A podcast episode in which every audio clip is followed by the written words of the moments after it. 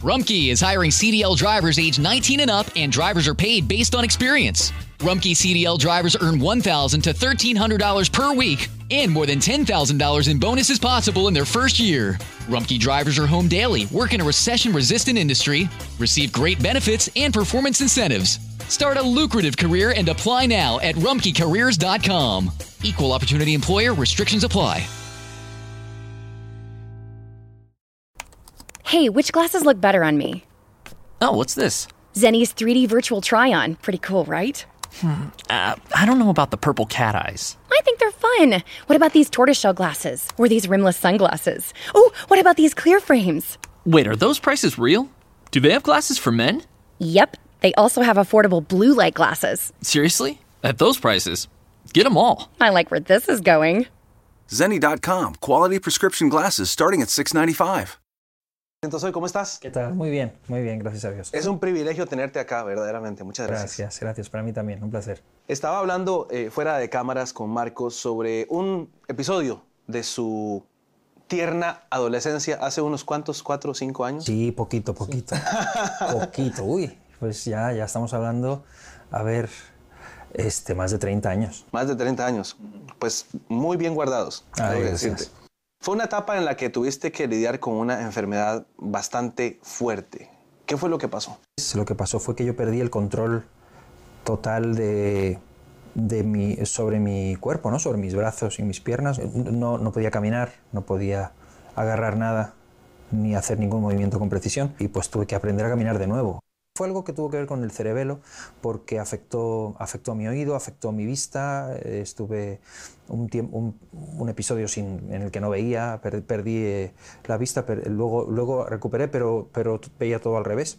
Eh, y, y muy, y todo con mucho movimiento, giraba, veía dos planos, con un ojo veía un plano, con el otro veía otro, diferentes, entonces muy, y todo eso afectaba a todo, a todo mi movimiento y era un descontrol de, de movimiento, no podía, eh, no, no tenía control ninguno, era una cosa totalmente fuera de... 14 años tenías en esa época eh, pensando en un casi un niño de 14 años. ¿Qué, ¿Qué pasaba por tu mente en esos momentos tan difíciles? Yo, mm, fui asimilándolo poco a poco. Al principio, pues yo me asusté mucho, ¿no? Pero bueno, no sabía, no me dio tiempo a pensar. Cuando ya me, me metieron en el hospital y me metieron entre un grupo de personas que yo no veía, pero yo escuchaba que no podían hablar, que era una, co- una cosa. Entonces yo ya, ahí ya me asusté, porque pensé que, pues que probablemente yo estaba perdiendo o que iba también a acabar así, ¿no? Y, y pensé que no saldría nunca de ahí, que nunca recuperaría el movimiento, porque era, era una sensación de, pues de parálisis total. Y de repente, lo que los médicos andaban buscando, la explicación que los médicos andaban buscando, sus hipótesis eh, científicas de cuál era la causa, algo cambió ahí. ¿Qué fue lo que pasó? Bueno, yo pertenecía a un grupo de, de una iglesia y cuando esto ocurrió veníamos, veníamos del campo, veníamos de un tiempo que habíamos hecho una excursión aquel día, habíamos estado jugando a fútbol y, y en un río y volvíamos y ahí fue cuando yo tuve este, este ataque que fue algo De súbito. Totalmente de súbito.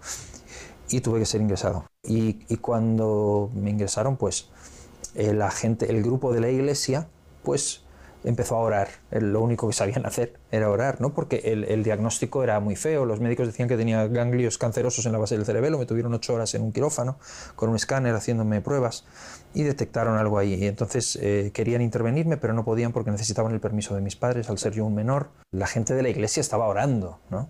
Rogándole a Dios que me sanara, que hiciera que me Milagro. diera un milagro. Y cuando mis padres regresaron a los tres días, eh, ellos pidieron, exigieron que se repitieran las pruebas. Y al repetir las pruebas, pues curiosamente no encontraron lo que en un principio decían que habían visto. Desapareció, ese, ese- su diagnóstico cambió. Y yo lo atribuyo hasta el día de hoy al resultado de la oración de, de- de esta gente. Yo creo, yo creo que Dios sana, yo creo en Dios y yo creo que Dios tiene la capacidad de intervenir en la vida de las personas y de cambiar circunstancias. Me decías que eso eh, influyó también en el hombre que se estaba formando a esos 14 años, el Marcos Vidal que estaba Claro. creciendo ahí, Claro. eh, eh, en tu madurez y en tu forma de ver el mundo y de entender incluso a Dios. Sí, sí, porque evidentemente a los tres días, eh, cuando cambiaron el diagnóstico, los síntomas continuaban. Lo único que cambió fue el diagnóstico y ellos empezaron a, hacerme mil y una pruebas y a partir de ahí fue que yo empecé a poco a poco recuperar hasta los 18 días, ¿no? Y aprender de nuevo a caminar y recuperar movimiento. Ah, hasta que salí de allí caminando. Y, para mí, evidentemente, eh, la persona que entró en el hospital no era la misma que salió. En cuanto a, a toda mi visión del mundo. Un muchacho con 14 años, yo tenía la sensación de que si cayera una bomba atómica... Si ibas a ser el último en morir. Oh, sí. El, último sobreviviente. Yo sobrevivía, seguro, seguro. A prueba de balas. Claro. Y después de eso, pues de pronto te das cuenta que eh, de pronto Dios mueve un hilo y no eres nadie. Cuando de pronto te tienen que ayudar, esa sensación de, de, de fortaleza a una sensación de que te tienen que ayudar para todo, eh, es, muy feo y como, como muchacho joven cambia tu visión del mundo y de la realidad de las cosas y de, la, de lo frágil de la vida, ¿no? Entonces cuando yo salí de allí, bueno, yo le dije a Dios, si tú me sacas de aquí, yo, yo te voy a servir, yo no sé, yo, te voy, yo voy a, no sé, te, lo voy a devolver de alguna manera, ¿no? Y aprendí que nunca le digas algo a Dios si no lo dices en serio, porque Dios te toma en serio.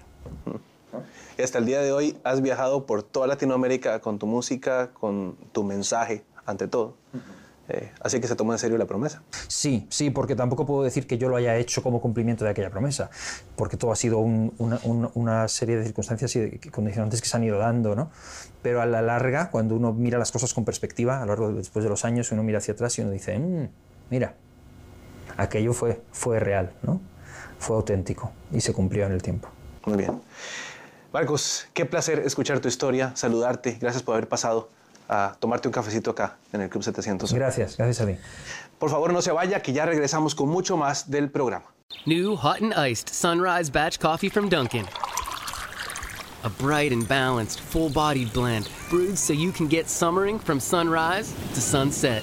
And even after that, because that's when you can show off those string lights you hung in the backyard. Or rehung.